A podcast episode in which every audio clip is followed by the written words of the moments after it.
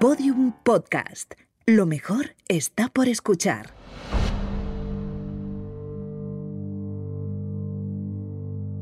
Hola criminópatas, soy Clara Tiscar y hoy os voy a contar una historia que como otras que ya os he contado se habría podido evitar, por lo menos en parte. Las razones por las que no se evita desconciertan, cuesta entenderlas, pero también exponen cómo es el universo de muchos asesinos hay personas que son necesarias para que ellos puedan seguir matando y tenemos que entender el contexto de estas personas antes de juzgar su comportamiento. Esta historia ocurre en una pequeña ciudad de 30.000 habitantes en la que sus vecinos sienten que viven seguros en un entorno conocido del que no esperan sorpresas desagradables. La idea de que uno de ellos pueda ser un asesino múltiple no les entra en la cabeza y piensan que ha sido alguien que estaba de paso pero la realidad es que en todas partes puede haber asesinos bajo la apariencia de personas normales. Esta es la historia del asesino de Valdepeñas y esto es Criminopatía.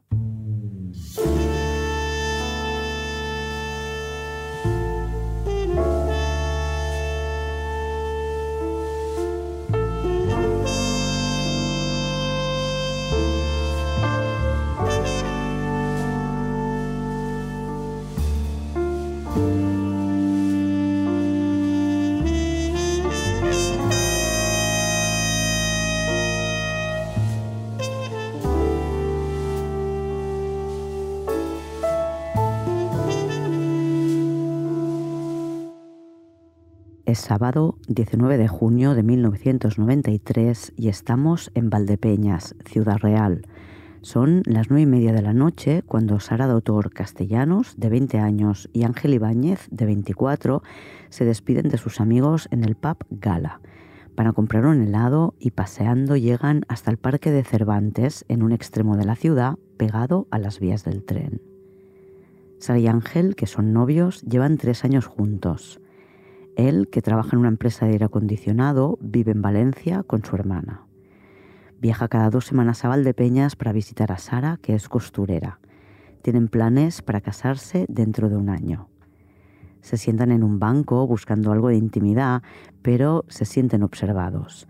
No están solos en el parque. Hay otras parejas que tampoco están cómodas, porque hay un tipo que va dando vueltas por ahí en bicicleta. Ángel y Sara cambian de lugar y se quedan un poco aislados del resto. El tipo de la bici pasa más de una vez frente a ellos y, finalmente, a las 11 menos cuarto de la noche, deciden marcharse. El chico que les ha estado observando sale a su paso y les amenaza con una navaja. Agarra a Ángel y le pone el arma en el cuello. Les obliga a alejarse de la entrada del parque y les conduce hasta las vías del tren en la zona más alejada del parque respecto a las calles que lo rodean. Ángel le da la cartera, lleva 3.000 pesetas, 18 euros. Y Sara le reconoce, es sobrino de la jefa de su hermano. El hombre, que posteriormente declarará que lo hizo al saberse reconocido, aunque seguramente ya formaba parte de su plan inicial, apuñala a Ángel varias veces en el pecho y en el cuello. Sara intenta ayudar a su novio, pero cuando Ángel cae al suelo, ella corre. El agresor le persigue con el brazo extendido y el cuchillo en la mano la alcanza y la apuñala por detrás. La navaja entra por la nuca y Sara cae al suelo. Su agresor le da la vuelta, le quita la falda, las bragas y le levanta la camiseta para cortarle el sujetador con su navaja plegable. Viola brutalmente a Sara y después la mata a navajazos. En casa de Sara empiezan a preocuparse a medianoche. Ella nunca llega después de las doce. Hacen las llamadas de rigor, pero nadie sabe nada de ella. Esperan hasta el día siguiente y en cuanto sale el sol van a la comisaría de policía a denunciar su desaparición. La respuesta que Eusebio Dotor, el padre de Sara, recibió es un clásico. Vuelva usted a casa que su hija estará de juerga. Sara es la cuarta de seis hermanos, son tres chicas y tres chicos, y Ángel es el mayor de cuatro. Sus hermanos y los amigos se organizan para buscarles, desde primera hora de la mañana recorren las calles de Valdepeñas y miran en los caminos de los alrededores. Por la tarde, este domingo 20 de junio, encontrarán sus cuerpos en el Parque Cervantes, muy cerca de las vías del tren y del matadero municipal. El cuerpo semidesnudo de Sara está a 60 metros del de Ángel. Ambos presentan heridas de arma blanca. Viendo las heridas de Sara y cómo encontraron su cuerpo, pueden hacer una reconstrucción. La primera víctima fue Ángel, Sara huyó, pero el asesino le dio alcance pocos pasos después. En los medios de la época se explica que la policía no ha querido confirmar si hubo o no hubo agresión sexual, pero el hecho de encontrar el cadáver de Sara sin parte de su ropa hace suponer que sí. Años después dirán que hubo un ataque brutal, no una violación al uso, y que el asesino no eyaculó dentro de ella. Y según he descubierto, a lo que se refieren por ataque brutal es que la violó con el puño. Según algunas fuentes, podría haberlo hecho una vez muerta, por tanto estaríamos hablando de necrofilia. Las autopsias, aparte de exponer la causa de la muerte, no aportan ningún elemento que pueda ayudar a identificar al agresor. Cuando la noticia de que se ha encontrado a la pareja asesinada se hace pública, algunos de los invitados a una boda que se celebraba en un restaurante muy cerca de la escena del crimen dicen que escucharon gritos la noche anterior, sobre las diez y media. No le dieron importancia a los gritos porque pensaron que era una pelea de novios. En 1993, si una mujer gritaba porque la mataban y un vecino lo escuchaba, no hacía nada porque era un tema de pareja. Por suerte hemos evolucionado, aunque queda un larguísimo camino que recorrer. Valdepeñas es la quinta ciudad con más habitantes de Ciudad Real, pero es pequeña, tiene 30.000 habitantes. Es una ciudad con aire de pueblo y no es nada despectivo. Nací en una gran ciudad, pero adoro los pueblos y vivo voluntariamente en uno bastante pequeño. En una ciudad o pueblo de 30.000 habitantes se tiene la sensación de que se conoce todo el mundo. No es cierto, obviamente, pero sí se hace un tipo de vida social totalmente distinta a la de las grandes ciudades. Un caso así tambalea a la población entera. No pueden creer que haya un asesino entre ellos. Se suspenden las fiestas del barrio de San Juan, que es donde viven las dos familias, y el martes 22 de junio los vecinos organizan una manifestación a la que acuden más de 5.000 personas. Quieren que se encuentre el asesino, pero para entonces el asesino se ha marchado de Valdepeñas, ha puesto agua de por medio y ha llegado a su nuevo destino. A Ángel Jiménez y Sara Dotor les entierran uno junto a otro. En el pueblo corren rumores de que los culpables son unos presos fugados de la cárcel de Herrera de la Mancha a 45 kilómetros de Valdepeñas. La policía lo desmiente y al hacerlo tienen que reconocer que no tienen nada, ninguna pista. Piden que si alguien sabe algo no se calle. Durante meses, la policía analiza los delincuentes habituales de la zona y la Guardia Civil de Ciudad Real acaba deteniendo a siete chicos de un pueblo de Toledo, Sonseca. Son acusados del doble asesinato, pero poco después les dejan en libertad y son exonerados de todos los cargos. Poco a poco, aunque no se olvidan de ellos, el pueblo va recuperando su normalidad. Pasan los meses, que se convierten rápidamente en años, y como no hay más ataques, los vecinos prefieren pensar que el culpable es alguien que estuvo de paso. La vida vuelve a ser segura en Valdepeñas. Hasta el verano de 1998.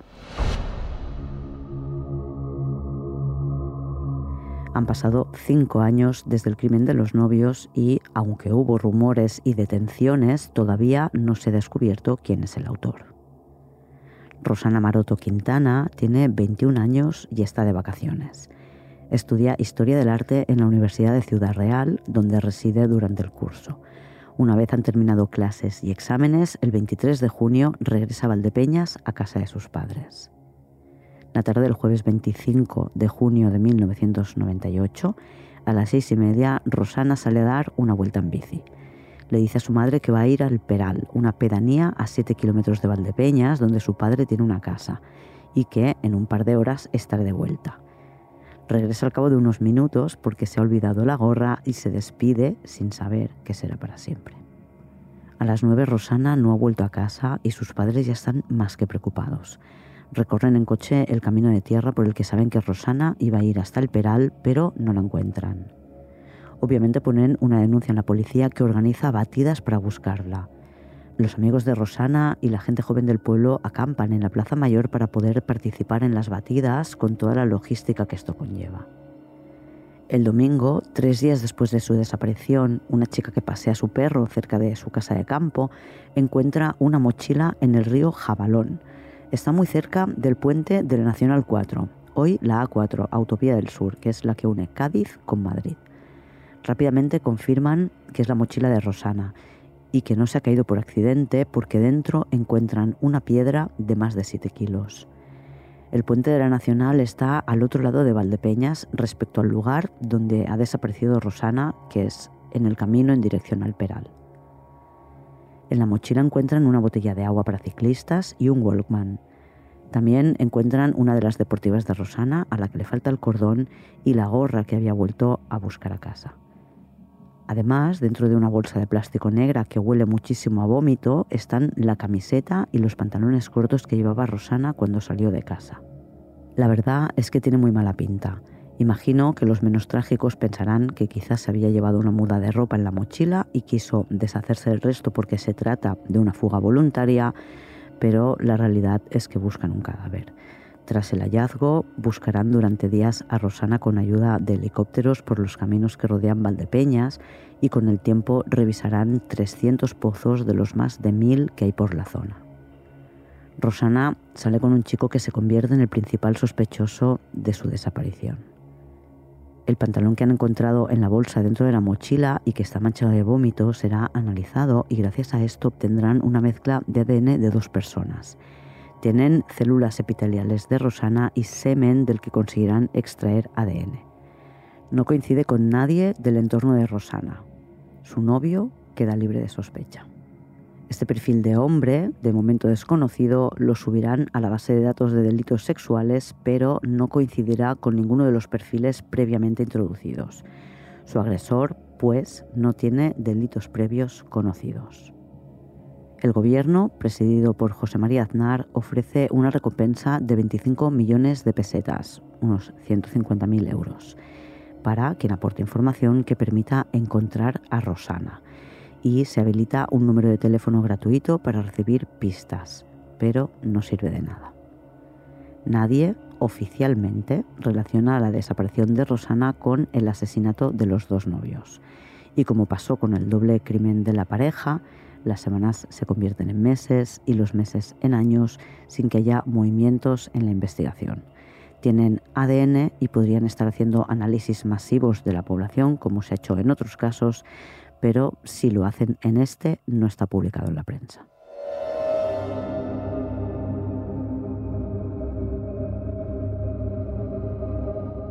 En octubre de 2000, unos trabajadores que llevan a cabo tareas de reconocimiento de los caminos de Valdepeñas con la finalidad de actualizar los mapas, sienten curiosidad por un pozo en un refugio de pastores abandonado hace años, Casa Rabadán, a 10 kilómetros del pueblo.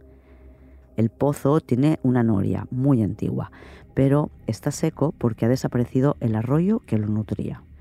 Al mirar dentro ven que hay algo en el fondo, así que meten una cámara en el pozo y ven que es una bicicleta. Pueden determinar que es de marca radial y de color verde, exactamente la misma que montaba Rosana cuando desapareció. Todo el mundo en Valdepeñas recuerda el caso de Rosana Maroto, la chica que salió en bicicleta. Los carteles con su foto y la descripción de la bicicleta todavía están en muchos comercios del pueblo. Así que estos trabajadores avisan de inmediato a la policía que saca la bici del pozo. La bicicleta, que dan por hecho es la que llevaba Rosana, no aporta ningún dato de interés. No presenta ningún golpe que demuestre que tuvo un accidente, por ejemplo, ni encuentran en ella huellas o ADN que pueda implicar a alguien. Pero pone de manifiesto que durante la búsqueda de los primeros días y semanas, cuando revisaron los pozos, este se les pasó. Hay más de mil en la zona y solo revisaron una tercera parte de ellos. Los meses siguen pasando sin que haya ninguna novedad en el caso. Buscan sospechosos. En estos casos siempre se suele echar un ojo a los delincuentes de la zona y se comprueba incluso qué presos estuvieron de permiso cuando se cometió el crimen. Pero todos los hilos de los que tiran se convierten en callejones sin salida. En toda esta búsqueda entre sospechosos habituales, durante un instante parece que han encontrado al culpable, un preso que goza de un régimen de semilibertad o que tiene permisos de forma habitual y que cuando está fuera trabaja en una lavandería en Moral de Calatrava, un pueblo a un cuarto de hora de Valdepeñas. Por lo visto, el hombre incluso se autoinculpa y llegan a acusarle, pero, según informa el país, todo cae por su propio peso y la cosa queda en nada. Pronto, la novedad que había supuesto el encuentro de la bici, que aportaba aire fresco a la investigación, se convierte en algo antiguo. Y los meses, de nuevo, se suman en años, casi tres más.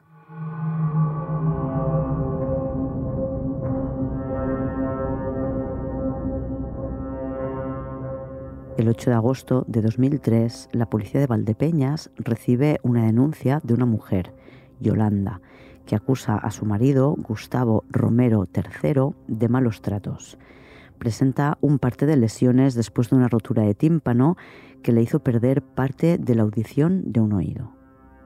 La policía considera que la acusación y las lesiones provocadas son suficientemente graves para detener a Gustavo Romero de inmediato. Una vez pasa a disposición judicial, le envían a la cárcel de Herrera de la Mancha. Yolanda ha puesto la denuncia cuando Gustavo la ha dejado. Puede que sea por despecho, pero también puede que sea porque se ha liberado de su miedo. Lleva años aguantando sus malos tratos, pero hasta ahora no le había denunciado. Cuentan que Yolanda se enfada mucho con Gustavo cuando se entera de que una mujer llamada Anabel intenta visitarle en la cárcel mientras le tienen preso por la acusación de malos tratos. Como Anabel no estaba en la lista, le preguntaron en calidad de que le visitaba y ella explicó que era su pareja. Esto parece que es la gota que colma el vaso de Yolanda, a quien los policías dicen que desde un principio detectaron ganas de contar algo más. Cuando él ya está en la cárcel, Yolanda acusa a Gustavo de ser el asesino de los novios. Recuerda perfectamente cómo llegó a casa la noche del 19 de junio de 1993. Vivía a escasos 100 metros de la escena del crimen. Ella tenía 18 años, un hijo y estaba embarazada del segundo. Él llegó manchado de sangre y ella le encontró la cartera de un chico. Gustavo le contó que había atracado a una pareja y que la chica le reconoció. El chico se había puesto agresivo y su reacción espontánea, dado que llevaba la navaja en la mano, fue apuñalarle. Después, para no dejar testigos, hizo lo mismo con la chica. Yolanda solo quiso saber si había violado a la chica y él le aseguró que no. Tres días después de matar a Ángel y Sara, Gustavo Romero se marchó de Valdepeñas a Canarias, donde tenía un hermano. Cuando encontró un trabajo que garantizaba cierta estabilidad a la familia, se unieron a él Yolanda y sus dos hijos. Estuvieron en las islas hasta 1997. La policía investigará crímenes y desapariciones en Canarias en la época en la que Gustavo Romero III estuvo viviendo ahí, pero no encuentran nada más con lo que relacionarle aunque sí descubren que tuvo varias aventuras y que era violento con estas mujeres. Yolanda se convierte en testigo protegida y lleva a la policía al lugar en el que sabe que Gustavo se deshizo del arma del crimen. Es una navaja plegable. La encuentran en una noria que hay en el camino del ratón, en una charca. Confirmarán que es la que se usó para matar a los novios porque su empuñadura dejó una marca en el cuerpo de Ángel, esta marca se corresponde perfectamente con la de la navaja encontrada. Aunque ha pasado mucho tiempo en el agua y no podrán extraer un perfil de ADN, la navaja todavía tiene restos de sangre. Y con esto tienen suficiente para detener a Gustavo Romero III, que está en la cárcel de Herrera de la Mancha como principal sospechoso de la muerte de Ángel Jiménez y Sara Dotor.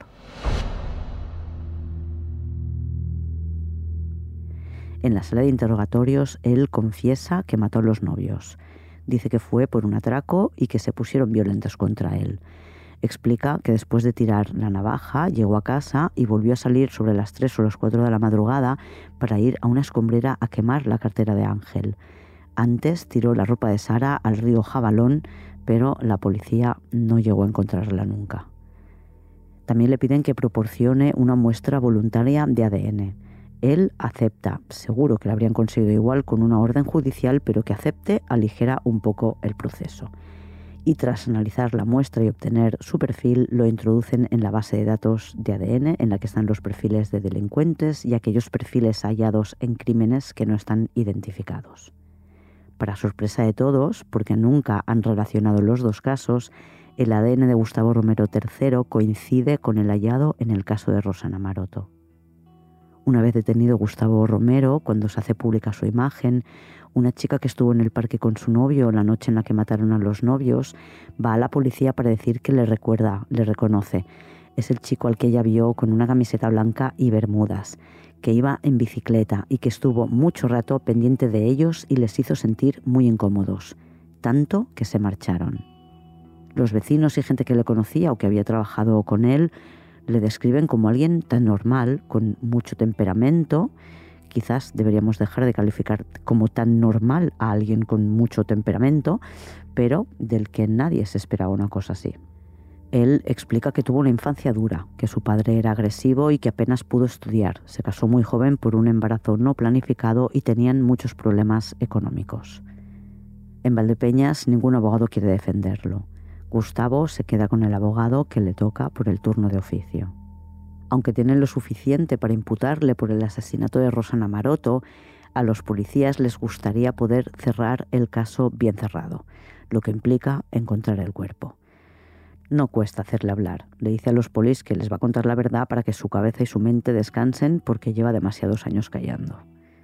Señala el lugar donde escondió el cadáver, que resulta ser otro pozo, junto a otra casa abandonada, Está ubicado muy cerca de la Nacional 4, detrás de un club de alterne. El 16 de octubre de 2003, a dos kilómetros del pozo donde encontraron la bicicleta de Rosana, los Geo localizan su cadáver en un pozo de 20 metros de profundidad. En una primera inspección no ven el cuerpo. El asesino aclara que está cubierto con piedras y maderas del propio pozo. Sin su colaboración probablemente no la habrían encontrado nunca. Finalmente acaba la agonía de la familia Maroto Quintana. La agonía probablemente no acabe nunca, pero por lo menos pueden dejar de buscar y saben quién ha sido. Tras cinco años, tres meses y veinte días de incertidumbre, empieza una nueva etapa para ellos.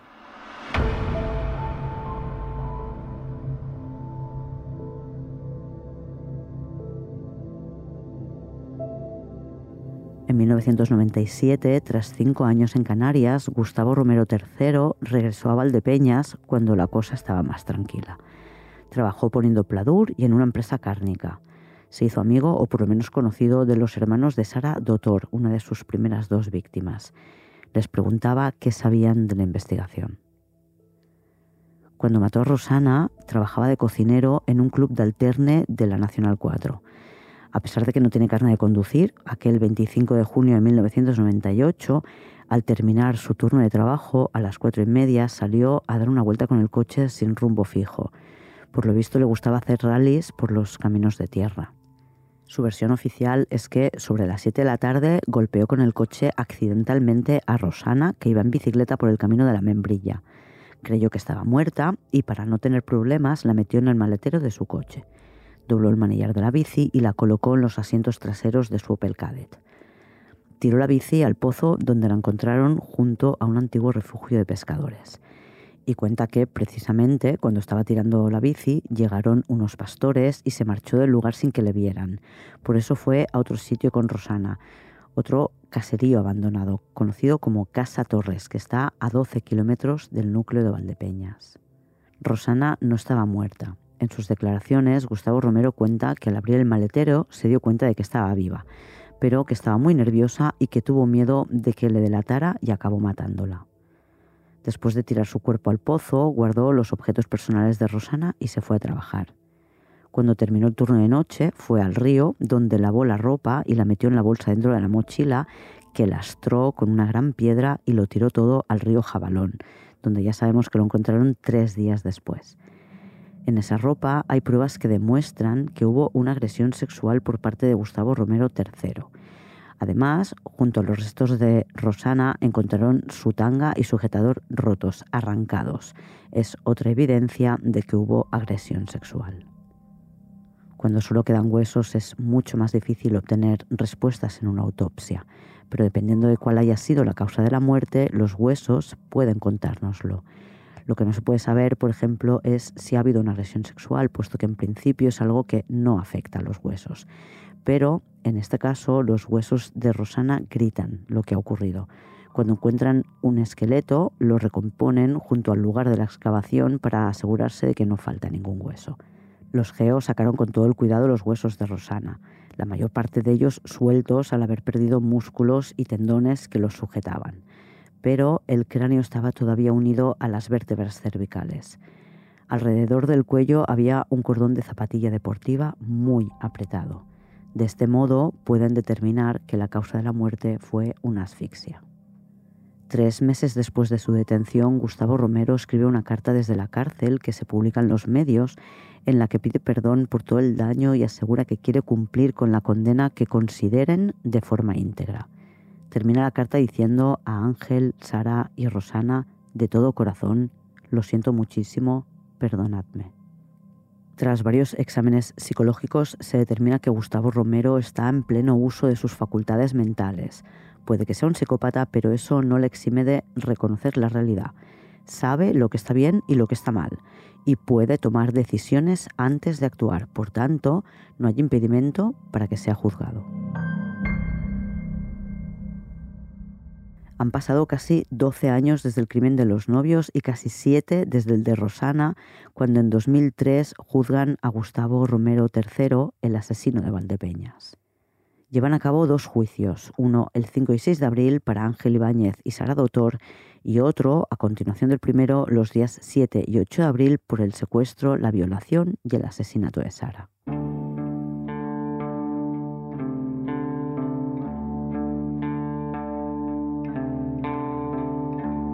Gustavo Romero, que tenía 21 años cuando asesinó a Ángel y Sara, declara que a los novios solo quiso atracarles, que tenía una orden de desahucio y estaba muy agobiado por el dinero. Estaba en paro y aunque echaba horas en el bar de su cuñado y tenía un ingreso extra, no le daba para vivir. Tenía un hijo pequeño y otro en camino. Les amenazó con la navaja y les llevó a una zona oscura y solitaria. Su versión es que una vez cometió el atraco, cuando él ya se marchaba, Ángel le atacó. Imagino que es la versión que cuenta todo el mundo, pero evidentemente no encaja con lo que se deduce de la escena del crimen y los resultados de las autopsias. Curiosamente, cuando van a mostrar las imágenes de Sara Dotor muerta, Gustavo Romero mira hacia otro lado y dice que prefiere no verlas, que le afectaría.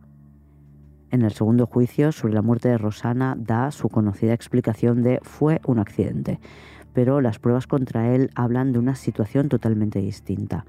Para justificarlo, explica que cuando Rosana se despertó se puso muy nerviosa y él trató de calmarla, pero también se alteró. Como ambos estaban muy nerviosos, atención, le propuso a Rosana que le hiciera una felación.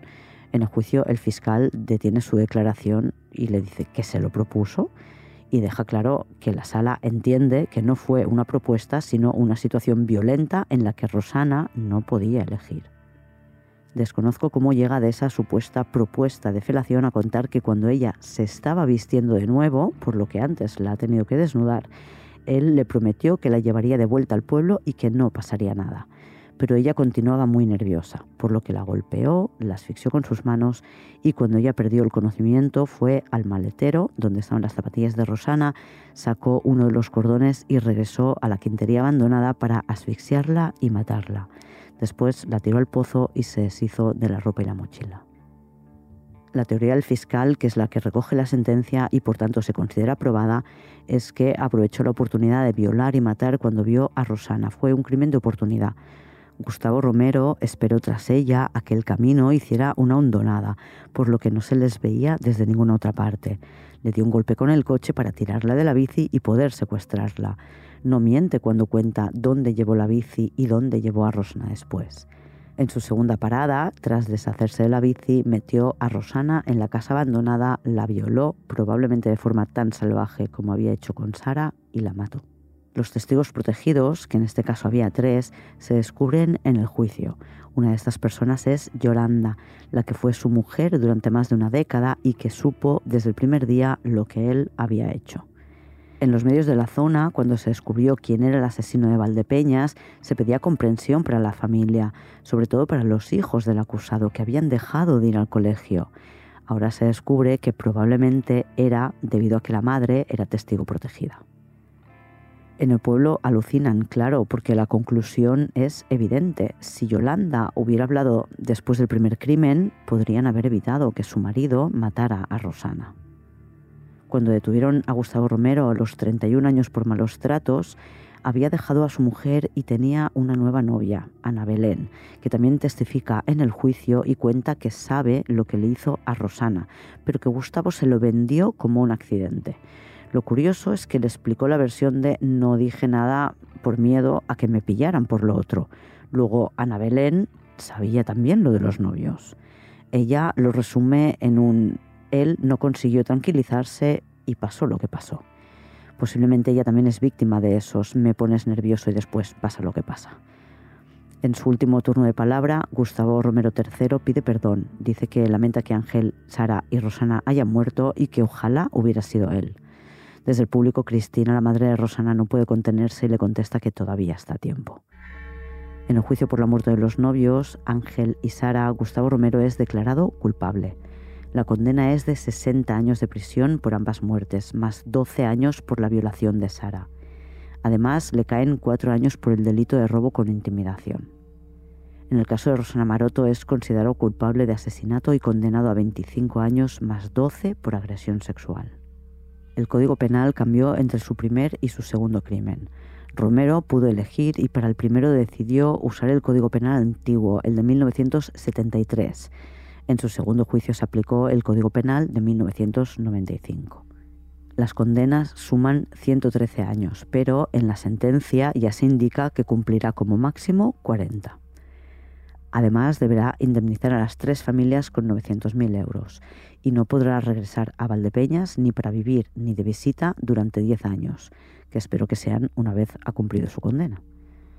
Gustavo Romero III también es condenado a tres años de prisión por los delitos de maltrato habitual, lesiones y amenazas a su esposa. Cuando la agredía, le decía que le haría lo mismo que a Rosana o a los novios.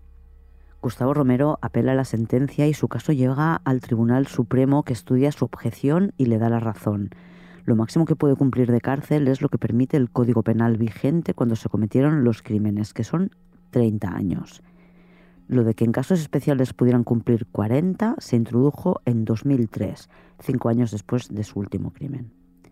Eso sí, especifica que se le va a aplicar la doctrina Parot para que cumpla la pena íntegra. ¿Qué es la doctrina Parot?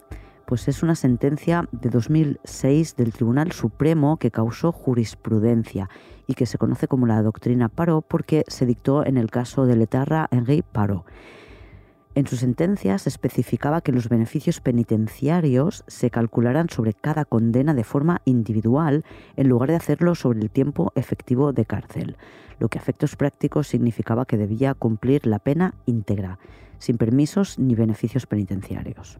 Me explico, si a uno le condenaban, por ejemplo, a 10 penas de 100 años, que eran 1000 años, algo muy habitual en tiempos de terrorismo, su tiempo máximo de cárcel eran 30 años. Los beneficios penitenciarios se calculaban en base a ese tiempo máximo que iban a pasar, que al fin y al cabo es la condena real. Sin embargo, si lo calculas por separado, condena a condena, los números son muy distintos. Imaginad que pueden conseguir la libertad condicional cuando han cumplido tres cuartas partes de la condena. No sé si es la cifra exacta, ¿eh? es, lo hago para que las mates sean fáciles. Con 30 años se conseguiría en 22 años y medio, mientras que si lo calculas en una condena de 100 años son 75. Así, si el máximo de cárcel eran 30, nunca podrían llegar a pedir la libertad condicional y tenían que cumplir la condena íntegra. Al Tribunal Supremo le pareció estupenda esta nueva regla sacada de la manga y la validó decidieron que la doctrina Paró era aplicable a terroristas y presos muy peligrosos y que se aplicaría de forma retroactiva. Gustavo Romero III era uno de esos presos afectados por este nuevo planteamiento del cumplimiento de las penas. Henry Paró protestó y lo hicieron también otras personas condenadas a quienes deberían haber dejado en libertad de no estarse aplicando la doctrina Paró, como Inés del Río, una terrorista condenada por 24 asesinatos que llevó a España al Tribunal de Derechos Humanos de Estrasburgo. El tribunal ordenó que se excarcelara a todos los presos que tendrían que estar en libertad de no habérseles aplicado esta ley de forma retroactiva y sentenció que no podía aplicarse de esta manera y eso afecta a Gustavo Romero por lo de la retroactividad. Las familias de Ángel y Sara, mediante su portavoz, manifestaron su deseo de que el asesino cumpla con la pena íntegra que no tenga rebajas por buena conducta. Gustavo Romero ha pasado por varias cárceles, tuvo problemas en Herrera de la Mancha, por lo que lo trasladaron y ha estado, entre otros, en los centros penitenciarios de León y de Córdoba. Tras 14 años fuera, en 2018 regresó a Herrera de la Mancha, donde le tuvieron por lo menos más de un año en régimen de aislamiento. Si cumple su condena íntegra, Romero saldrá de la cárcel en 2033, cuando tenga 61 años. Y esta ha sido la historia del asesino de Valdepeñas. Hasta la semana que viene, criminópatas. Criminopatía es una serie producida por Podium Podcast. Escrita, dirigida y presentada por Clara Tiscar. Diseño sonoro, Pablo Sánchez.